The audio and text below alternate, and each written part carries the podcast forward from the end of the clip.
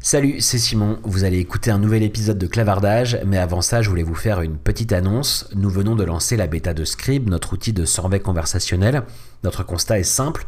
Toutes les entreprises ont besoin de poser des questions à leurs clients pour mesurer la satisfaction, leur NPS, pour collecter du feedback produit, etc.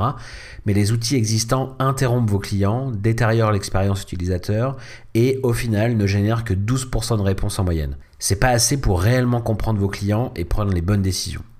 Alors on sort Scribe, une solution en SaaS de survey conversationnel qui vous permet de poser toutes les questions importantes pour vous directement dans le parcours de vos clients et d'avoir en moyenne un taux de réponse supérieur à 70%. Alors rendez-vous tout de suite sur scribe.app pour vous inscrire à la bêta et je vous laisse en compagnie de cet épisode de clavardage. Bonne écoute. Bienvenue dans Clavardage, le premier podcast dédié au marketing conversationnel. Présenté par Simon Rebic. Bonjour à tous et bienvenue dans le 25e numéro de Clavardage, le premier podcast dédié au marketing conversationnel présenté par Scribe. Avec près de 5 milliards d'utilisateurs actifs mensuels, les applications de messagerie se sont imposées dans notre quotidien et ce partout dans le monde. Pourtant, s'il est naturel pour les marques d'avoir un site web ou une page Facebook, peu utilisent encore réellement la conversation dans leur stratégie d'acquisition ou de rétention de leurs clients.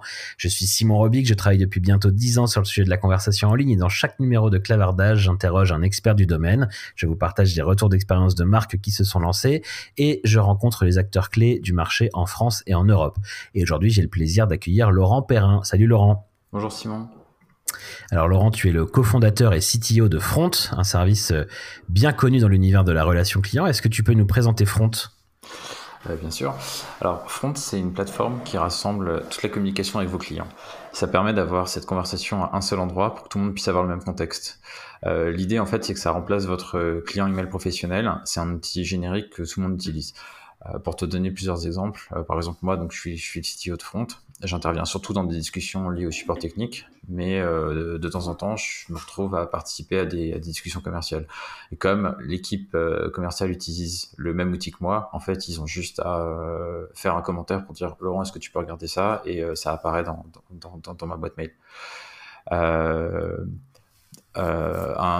autre aspect, c'est que du coup, euh, tous les collaborateurs ont accès à la plupart des conversations, au lieu que ces conversations se retrouvent euh, dans des outils qui, qui, se parlent pas. Euh, et en gros, c'est un petit peu comme si l'email avait continué à s'améliorer depuis 15 ans. Donc, c'est un système collaboratif, temps réel, où on peut avoir des analytiques sur comment les flux de conversation se, propagent dans l'organisation, qui sont des choses enfin, qui paraissent naturelles, mais en fait, on a, auxquelles on n'a pas accès. Hmm. Alors, vous avez créé Front en, 2013, donc il y a 7 ans. C'était quoi votre constat à ce moment-là? Pourquoi vous avez lancé Front finalement? Alors en fait, il y avait, euh, deux aspects. donc moi et mon associé Mathilde, euh, en fait, on avait tous les deux eu une première expérience professionnelle et euh, en fait, on avait été tous les deux quelque part un petit peu déçus. On, a tous les deux fait des grandes écoles et il y a eu un décalage entre, je sais pas, c'était le début de notre carrière, on était tous les deux euh, très content d'arriver sur le marché du travail. Et on s'est retrouvé euh, à réaliser que la plupart des gens étaient très malheureux euh, et que les outils de communication euh, jouaient un grand rôle dans cette souffrance.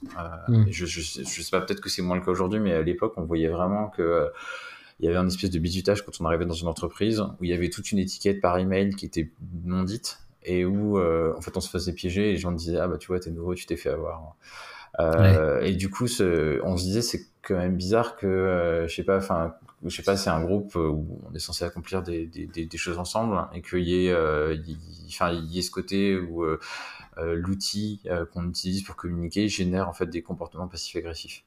Et mmh. ensuite, plus particulièrement sur l'email, il y avait deux trucs qui nous ont un peu surpris. Le premier, c'est que c'était déjà quelque chose qui était perçu comme étant vieux. Donc il y avait Slack qui démarrait, il y avait plein, plein, plein d'outils qui disaient, qui promettaient de dire on va remplacer l'email. Euh, mais en même temps, l'usage de l'email en fait à exploser. Euh, du coup, en fait, on sentait que les gens avaient envie de remplacer l'email par autre chose, mais que en fait, ils y arrivaient pas vraiment. Et l'autre point, c'est que l'innovation qu'il y avait dans, dans l'email, en fait, à chaque fois, c'est toujours un peu la même histoire. C'est-à-dire, c'était quelqu'un qui disait, voilà, euh, moi, je suis développeur, j'en ai eu marre de tous ces clients email, donc j'ai redéveloppé mon client email pour moi. mais en fait, c'était à chaque fois quelque chose qui partait d'un point de vue individuel. C'est quelqu'un qui travaillait Mm. tout seul. Et du coup, on se disait, bah non, enfin, le- le- le- en tant qu'outil, bon, on pourrait faire mieux, bien sûr, mais le problème, c'est surtout que c'est pas fait pour travailler à plusieurs. Et donc, on est parti Ouais. sur cette idée de se dire, en fait, euh, on veut pas remplacer l'email en tant qu'outil, on veut remplacer la place qu'il a comme outil de communication générique. Et euh, on veut trouver un moyen euh, de, de, de, remplacer ça par, par autre chose. Mais ce qu'on veut faire, c'est pas un client email, c'est un outil de communication avec ses clients qui est l'usage dans, dans, dans le milieu professionnel. Donc, tu me parles beaucoup d'email. À l'époque, vous démarrez sur l'email, mais Mm. aujourd'hui, dans la plateforme, c'est bien plus que ça. hein. Vous gérez finalement beaucoup plus de canaux, quoi. Voilà, c'est ça. Alors en fait, quand je dis email, euh, c'est- quelque chose qui m'empoisonne la vie depuis 6 ans maintenant. En fait, euh, il y a vraiment cette confusion entre euh, une solution technique et ce que ça fait vraiment. En fait, l'email, en fait, euh, ce que c'est vraiment, c'est que c'est euh, le, le canal de communication asynchrone par défaut. C'est-à-dire, si je t'envoie un email, en fait, c'est, je suis en train de te poser une question, mais je suis en train de te dire, euh, je t'es pas obligé de me répondre tout de suite. C'est-à-dire Ouais. que t'es pas obligé de réorganiser toutes tes priorités pour me répondre. Alors que si je t'envoie un message par chat, ça veut un petit peu dire, euh, réponds-moi tout de suite.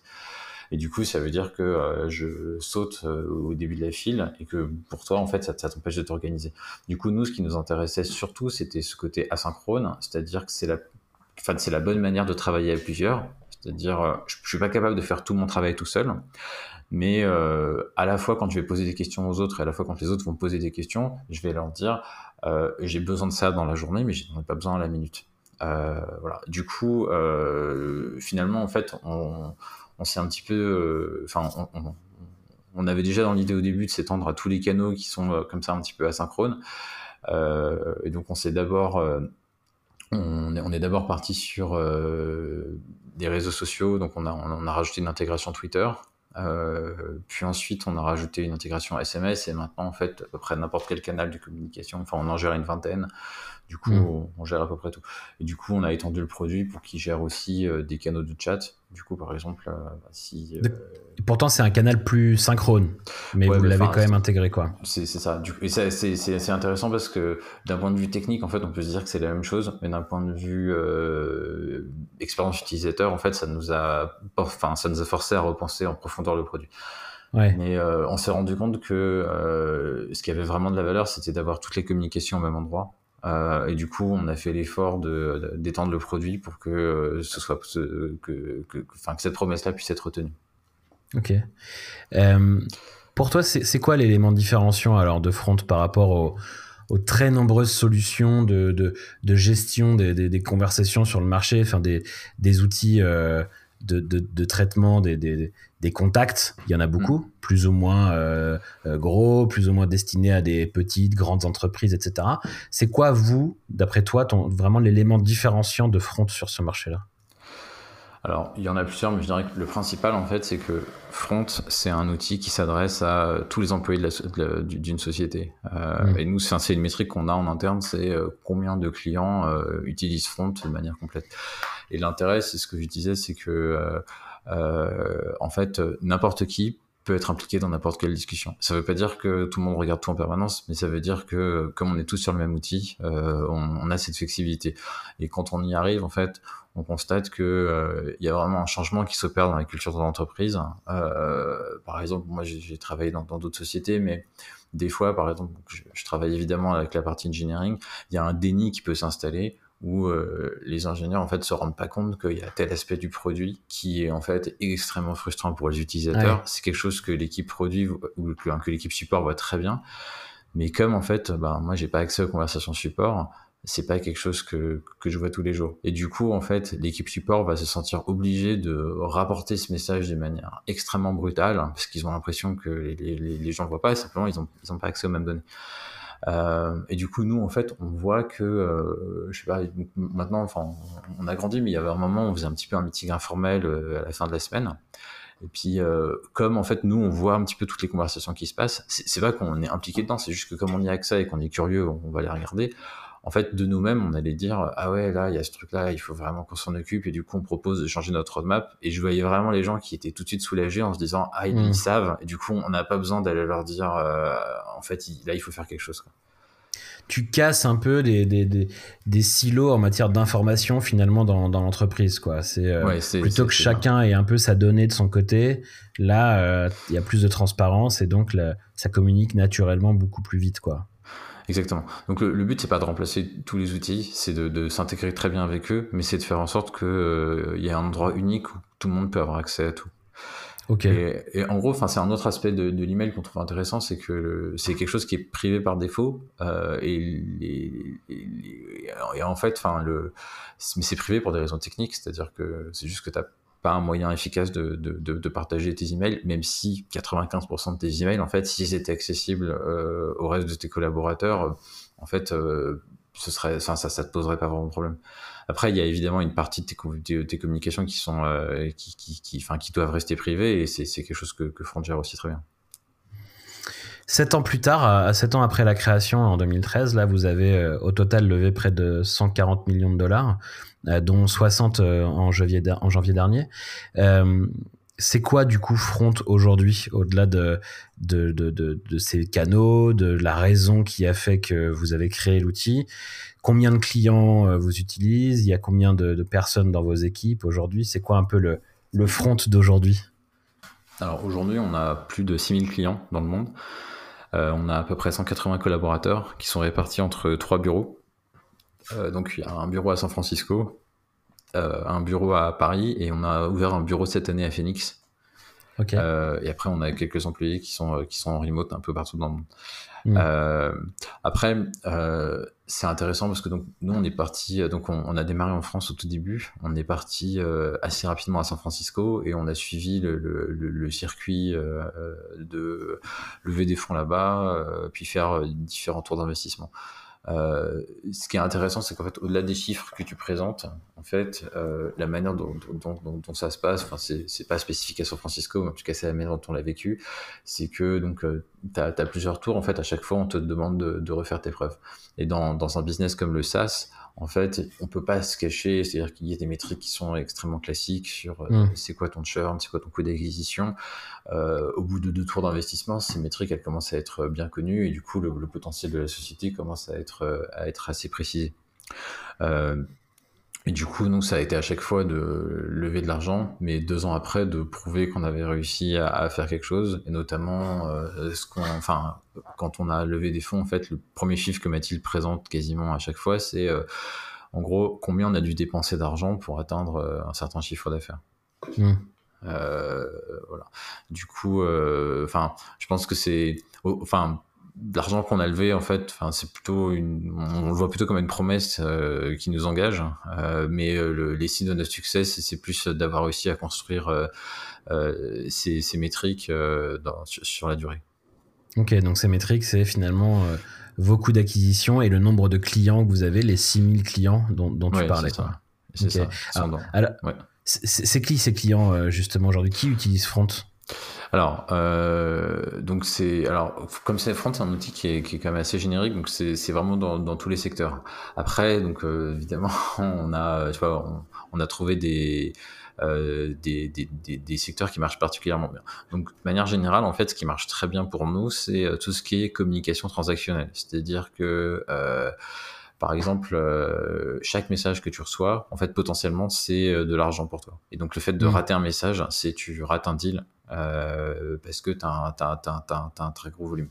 Donc, par exemple, certains de nos plus gros clients, c'est des, euh, sociétés de logistique. Euh, donc, par exemple, un client qui va, envoyer des portes-containers partout dans le monde donc ça va être des sociétés où il y a plusieurs milliers d'employés qui traitent des centaines de milliers de messages par jour. Et chaque message, en fait, c'est du fret qui va à un endroit ou qui arrive dans, un autre endroit. Euh, du coup, on a des équipes où il y a 2500 personnes qui travaillent ensemble sur Front. Et donc des fois, en fait, euh, il y a des, euh, enfin, on a des, des, des, prospects où ils nous disent, voilà, on a une équipe de 50 personnes, on a besoin que ça marche bien. Est-ce que vous pouvez nous garantir que ça tiendra à 50 personnes? Je peux mmh. dire, oui, ça marchera à 50 personnes, parce qu'on a des équipes qui sont euh, 2500. Mmh. Donc on a donc comme secteur, on va avoir donc le secteur de, de, la logistique, on a des, des, des des, boîtes dans le secteur plus financier ou qui vont accorder des prêts, des choses comme ça On a des startups. donc, par exemple, la plupart des, des, des, des, startups que tu pourrais connaître, genre Dropbox, Airbnb, travaillent avec nous. tout ce qui est travel, en fait, c'est aussi quelque chose avec lequel, dans une industrie avec laquelle on travaille beaucoup. Donc, par exemple, c'est tu vas arriver à un endroit, il n'y a pas, enfin, tu, tu, dois avoir les clés d'un appartement, l'appartement, tu peux pas avoir les clés, donc tu te retrouves à la rue. Euh, si jamais euh, la société chez qui tu as loué cet appartement ne peut pas te répondre, euh, vraisemblablement tu ne travailleras plus jamais avec eux. Hmm. voilà. Et du coup, ensuite, plus généralement, donc ça va être donc des gens vont faire du support, mais finalement c'est quelque chose qui, grandit, mais qui grandit moins vite que, que, les autres. et les équipes chez lesquelles on grandit le plus, ça va être tout ce qui est opération. Donc c'est des, des, sociétés dont en fait Front est l'outil principal de travail. Euh, et euh, tout ce qui va être euh, équipe Customer Success ou équipe Sales, qui du coup utilise le fait que bah, tout le monde peut, enfin le, tout, le monde en fait peut faire partie de, la relation client. Donc ouais, donc ce que tu dis là, c'est intéressant parce que ce pourquoi on, on a pu peut-être vous, vous, connaître au début, ou, ou en tout cas l'image qu'on a pu avoir de Front au début, c'est-à-dire un peu cette boîte mail collaborative permettant euh, instinctivement, on va dire, en termes de use case, de faire plutôt du support. Finalement, ça, aujourd'hui, ce n'est pas le, le, use case qui a la plus forte croissance chez vous. Vraiment, ce qui croit le plus chez vous, c'est Front comme l'outil de travail principal parce que ces gens-là ont un besoin de, de, fiabilité, de rapidité dans la communication et d'une communication euh, euh, collaborative, en fait, finalement, avec l'ensemble des salariés de l'entreprise, quoi. Oui, c'est ça, exactement. Ok. Et, euh, et, du coup, euh, là encore une fois, tu, ce, que j'entends, c'est que c'est pas mal par email quand même, malgré tout. Ça, c'est le, le, le, support de ces conversations. Mais tu me disais quand même que euh, après ce canal-là d'email, le deuxième canal qui qu'elle peut utiliser, c'est c'est le SMS. C'est quoi un peu les, les use cases SMS du coup chez vous? En gros, alors, je dirais que le SMS, en fait, c'est enfin, c'est perçu comme étant euh, alors, ça n'a pas toujours été exactement le cas, mais c'est perçu comme étant quelque chose de très fiable. Et donc, c'est des gens qui vont être en déplacement. Et euh, en gros, s'ils communiquent avec leur, avec leur QG par SMS, en fait, ça veut dire que vraisemblablement, ils pourront toujours, euh, ils pourront toujours contacter. Euh, du coup, par exemple, donc un cas qu'on avait eu, c'était une société donc qui livre des repas tous les à des entreprises donc mm. euh, de, de, catering. Donc il y a un buffet qui est, euh, qui est présent pour les employés le mercredi par exemple. Et donc il y a quelqu'un qui arrive avec euh, des plats chauds tous les mercredis. Et du coup, bah, si jamais ils peuvent, peuvent pas rentrer, si jamais il y a un problème, du coup ils vont vouloir contacter leur QG. et du coup ils font ça par SMS. Donc au QG il y a une centaine de personnes qui travaillent à plusieurs et donc ils travaillent tous à partir du même numéro de téléphone. Et donc il y a des workflows pour dire euh, à chaque fois qu'il y a un message arrive, ça va partir un nouveau collaborateur, ça va être en fonction de qui est en train de traiter le moins de choses. Euh, ils veulent absolument être sûrs qu'ils répondent en 10 secondes à moins de tous les messages, parce qu'il y a hmm. vraiment un besoin d'instantanéité. Et donc c'est euh, à la fois la possibilité de, de, faire une abstraction du canal de communication, et à la fois la possibilité d'imposer des, des, règles très strictes euh, sans lesquelles en fait le business peut pas fonctionner. Ouais. par rapport à l'email, bah, moi, ce, que, ce que je vois aussi comme, comme avantage sur ce canal-là du SMS, c'est que du coup, bah, tu n'es euh, quand même pas dépendant de ta connexion Internet, qui en déplacement et tout peut quand même être euh, assez euh, variable. quoi. Hmm. Et puis, l'expérience va être la même aussi sur tous les terminaux, en fait. Peu importe le téléphone qu'on a, y compris si c'est pas un smartphone, on va quand même pouvoir utiliser ce canal-là et, euh, pouvoir communiquer, passer ses infos, recevoir les, bonnes infos en, échange. Donc il y a quand même ce côté aussi un peu universel euh, du, SMS qui, doit jouer un rôle dans cette adoption-là aussi. Ouais, bah c'est aussi ça, le, parce qu'en fait, il y a quand même une saturation des, apps euh, et des canaux de mm. communication. Donc, le fait qu'en fait, on, les deux, enfin, quasiment les deux canaux avec lesquels on a travaillé en premier, c'est l'email et le SMS, ça permet de dire, en fait, on va pas vous demander de, de, de, de, créer quelque chose. C'est-à-dire que les clients qui te contactent, ils n'ont pas besoin d'installer une application supplémentaire. Euh, ils peuvent juste envoyer un mail. Euh, ils n'ont pas besoin d'adopter un outil qu'ils connaissent pas forcément. Euh, et aussi, tu as, ce côté générique où en fait, tu n'as pas besoin de, de t'adosser à une plateforme si tu as une page Facebook, tu as une page Facebook, mais tu es, chez quelqu'un d'autre, c'est toujours un petit peu, toujours un petit peu. Mmh. Donc c'est, enfin, ce que j'ai trouvé toujours assez, assez intéressant, c'est le côté générique de ces, de ces canaux. Et le pendant, c'est que comme ils sont génériques, en fait, ils sont assez statiques et il y a pas mal de choses qu'on aurait aimé changer et qui n'ont jamais pu changer.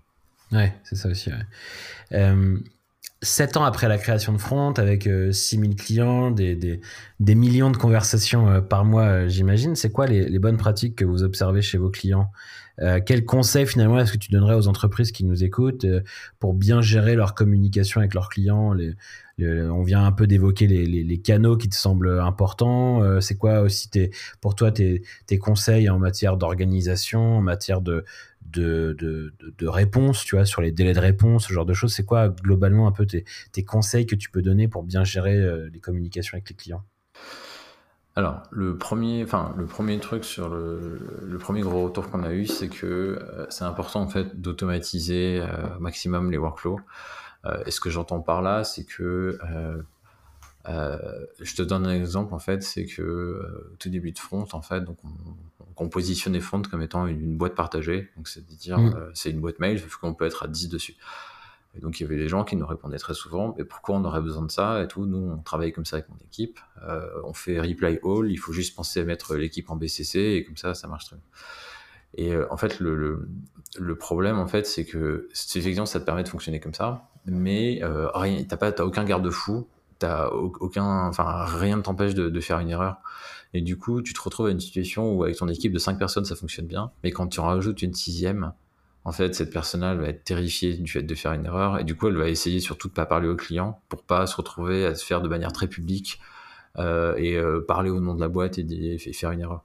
Et ça veut dire que tu te retrouves avec une espèce d'équipe d'anciens euh, qui, euh, qui eux savent faire et les, tous les nouveaux en fait qui surtout essayent de ne pas se mêler de ça parce qu'ils ont trop peur de, de, faire une erreur et donc tu te retrouves à avoir ta culture qui se, qui se scinde en deux. Euh, du coup, en fait, à chaque fois que tu vas te reposer sur des règles qui sont écrites, mais où tu n'as pas vraiment un outil pour, pour les imposer, euh, bah, c'est ce qu'on fait ça que tu vas, tu, tu, tu, vas introduire.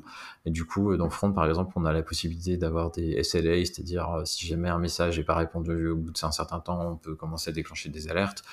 Euh, on peut avoir euh, des, des, des, des, stats qui permettent de voir à quel moment est-ce que les canaux sont engorgés, euh, quels sont les, les, les, systèmes vers lesquels enfin les, les, zones de communication où il où, l'équipe est un peu surmenée. Euh, et ensuite, donc, euh, euh, ce qu'on enfin, ce qu'on recommande aussi, c'est d'avoir une espèce d'isolation entre l'organisation externe et l'organisation interne. Par exemple, nous, en fait, on a une, on a une boîte support. je peux te dire, j'ai une question de support. Nous, en fait, en interne, on a plein plein de boîtes en interne, donc on va avoir euh, différents types de supports, on va avoir différents euh, niveaux, euh, on va avoir une équipe niveau 1 qui, dont le but c'est surtout de te répondre rapidement. et si jamais c'est un peu compliqué, on a une équipe niveau 2 qui a un peu plus d'expertise. Et mmh. ensuite, on a un niveau 3 où en fait, c'est des ingénieurs qui font une rotation. Et donc, en fait, toi, de l'extérieur, tu sais pas exactement ton message dans, dans, dans, dans à quel niveau il est en ce moment, mais ce qui est intéressant, c'est que nous, on sait qu'il est précisément un seul endroit et c'est assigné à une seule personne. Donc à chaque moment, en fait, il y a toujours une personne qui est chargée de donner suite et on a des systèmes pour garantir que ce, que ce sera bien le cas. Donc ça, après, c'est lié à Front, euh, mais de manière plus générale, en fait, euh, le conseil vraiment principal que je donnerais, c'est euh, réfléchir surtout à comment on va accueillir les nouveaux collaborateurs et euh, le truc un peu par défaut, c'est que les gens, quand ils arrivent, on leur donne une boîte mail vide en disant tiens, voilà, on t'a créé ton adresse email, il n'y a rien dedans. Et du coup, ils ont accès à aucun contexte. Ouais. Et donc c'est et donc en fait c'est très compliqué. Donc c'est finalement on peut résoudre beaucoup de choses, mais tant que on est capable de faire en sorte qu'il n'y ait pas un espèce de groupe d'employés historiques qui se qui se crée et que tout le monde ait la possibilité de se dire un jour j'aurai autant de responsabilité, autant de reconnaissance que cette personne-là qui est là depuis plus longtemps, euh, je pense que tous les problèmes sont solvables. Hmm, ouais, je comprends. Par quoi on démarre alors du coup? Ça, c'est les, conseils euh, pour, pour bien s'organiser, etc. Mais, mais la première étape finalement euh, pour, pour se lancer à la fois sur Front, mais, mais plus globalement dans, sa stratégie un peu de conversation et de communication avec ses clients, c'est quoi pour toi la bonne première étape? Alors, bah, je, pense que le, En gros, ce, enfin, ce qu'il faut voir, c'est qu'il faut se, mettre du, point de vue des clients. Et euh, en gros, euh, ce que les gens veulent éviter, c'est à partir du moment où ils te parlent, ça va être d'avoir affaire à soit avoir une stratégie basée entièrement sur la déflexion. Donc, tu sais, je sais pas si, si tu as un problème avec ta box internet, c'est très très très compliqué d'avoir accès à un numéro de téléphone pour parler à quelqu'un. Mm. Euh, et bon, du coup, tu peux avoir, enfin, nous, tu vois, on a tout un système d'aide. On est capable de mesurer euh, combien on arrive à déflecter sur notre système d'aide, mais euh, on, a quand même un endroit où on te dit, bon, tu as besoin de parler à quelqu'un, voilà, voilà, voilà comment ça se passe. Euh, et ensuite, une fois que tu parles à quelqu'un, euh, ça va être euh, d'avoir accès à la bonne personne. Et du coup, les, deux trucs qui sont importants pour nous, c'est de faire en sorte que toute la communication soit accessible au même endroit. donc tu sais, ça va être un petit peu l'image, c'est si tu appelles, je sais pas, tu as t'as ta voiture qui a réparé dans un garage, tu t'appelles et tu dis bonjour, je suis euh, monsieur Intel. Et il te dit bah oui, bien sûr, on s'est parlé hier, je sais très bien qui t'es, euh, j'ai tout le contexte sur ta voiture, il a pas de problème. Ou si tu parles à une grande corporation, tu vas être obligé de répéter qui t'es, ils vont te dire ah, je vous transmets à quelqu'un d'autre, ils vont te redire bon, vous êtes qui, ce que vous voulez, tu vas devoir te, te réexpliquer. Donc le fait d'avoir la communication à un seul endroit, ça permet de d'avoir cette illusion qu'en fait euh, la société en tout entière c'est une seule personne qui, qui, qui comprend bien qui tu es. Et le dernier point qui est très important, c'est euh, que tout le monde est customer facing. Ça veut pas dire que tu vas parler tout le temps des clients, mais ça veut dire que euh, depuis l'extérieur, en fait, tu vas donner accès à à peu près n'importe qui. Euh, du coup, si par exemple tu es, chez Front et que tu as un problème technique, en fait, assez vite tu vas te mettre à parler à des ingénieurs et si ça dure trop longtemps, tu me parleras à moi personnellement parce que tout le monde peut être impliqué là-dedans. Et du coup, c'est un petit peu ça qu'on avait comme idée au début, c'était de, de, de, faire cet outil que tout le monde utilise avant tout pour que tout le monde puisse être impliqué dans n'importe quelle discussion. Ouais, ok. C'est quoi le, la suite alors d'après toi, ta, vision à toi du, euh, de ces conversations euh, à la fois euh, avec ses clients ou de la collaboration en interne, mais plus globalement sur cette industrie du conversationnel? C'est quoi un peu ta, vision, sa place dans, pour, pour les entreprises, son importance? Pour toi, on s'oriente vers quoi finalement?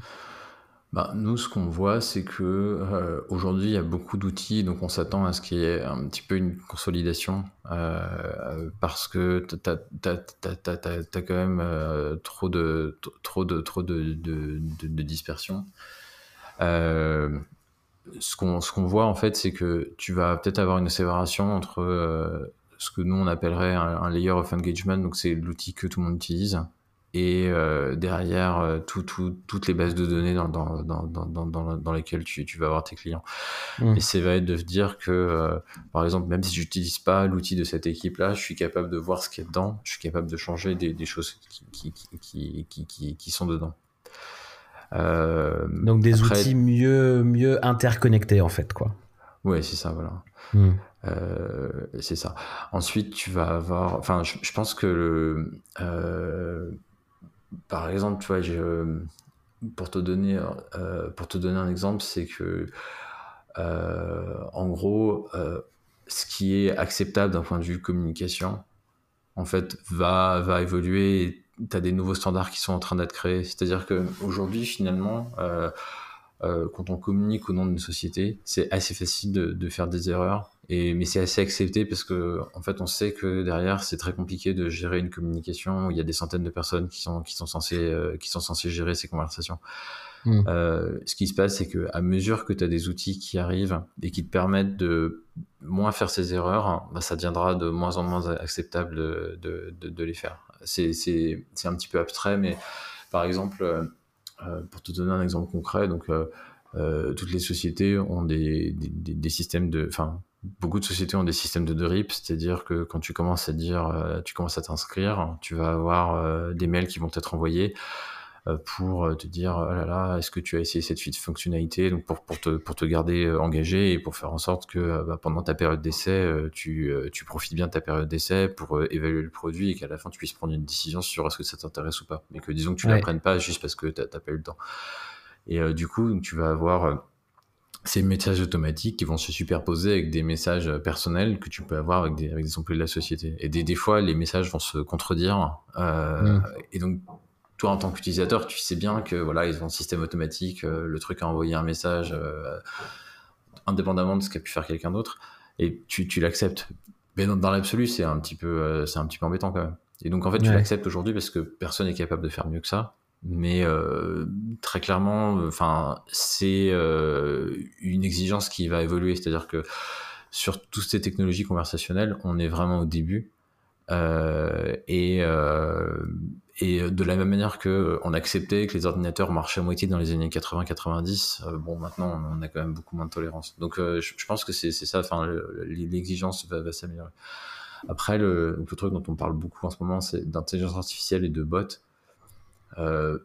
moi, enfin, on a essayé de bâtir Front comme étant une plateforme dans laquelle on puisse bâtir ces technologies, mais je pense que ce qui restera, c'est que si toi, tu arrives avec euh, la demande de vouloir parler à quelqu'un, t'accepteras pas de parler à un bot. C'est-à-dire que si on te fait parler à un bot en essayant de te faire croire que c'est un humain, en fait, ça. Il a rien de pire. Mm. Donc, euh, soit on arrivera à créer un nouveau euh, mode de communication où tu te diras, ok, je parle à une IA et je l'accepte et je le reconnais et ça va. Mais le fait où on arrivera à te faire croire que tu parles à quelqu'un qui en fait n'est pas une vraie personne, ouais, personnellement, mm. je crois pas trop. Ouais, clairement. Mais peut-être que je me trompe. Bon, en tout cas, un très grand merci, euh, Laurent, pour euh, cet échange, cette présentation euh, de Front et, et, ce partage de, de, ta vision et de tes conseils. Où est-ce qu'on peut te suivre si on veut en savoir plus sur, sur ce que toi tu fais et puis plus globalement sur, sur Front sur, sur Twitter, donc c'est L underscore Perrin. Et puis euh, sur Front, bah, on, a, on, a pas mal de canaux. On a, on a notre blog euh, sur lequel on a, on a, beaucoup travaillé récemment. Euh, et on a essayé que ça ressemble moins à un, blog classique. Du coup, c'est fontab.com blog. Super. Et eh bah écoute, on va aller s'abonner à tout ça. Encore un, un très grand merci et à bientôt du coup, Laurent. Merci Simon, à bientôt.